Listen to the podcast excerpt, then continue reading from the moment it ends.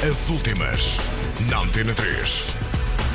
Get Lucky dos Daft Punk bate recordes e MGMT com o novo single. As últimas, na Antena 3. O novo single dos Daft Punk bateu todos os recordes de streaming no dia em que foi estreado. A canção foi estreada à meia-noite de quinta-feira e passou a estar imediatamente disponível no iTunes e no Spotify.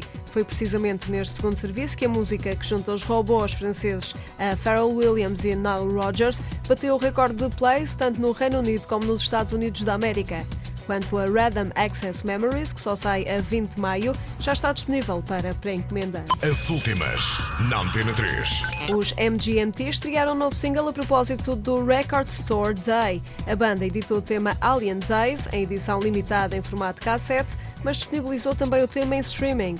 O tema é o próximo a ser retirado do terceiro álbum da banda, que tem edição prevista para o próximo mês de junho. O próximo álbum dos MGMT será o sucessor de Congratulations e, segundo o vocalista, será ainda mais estranho que o seu antecessor. As últimas, na Antena 3.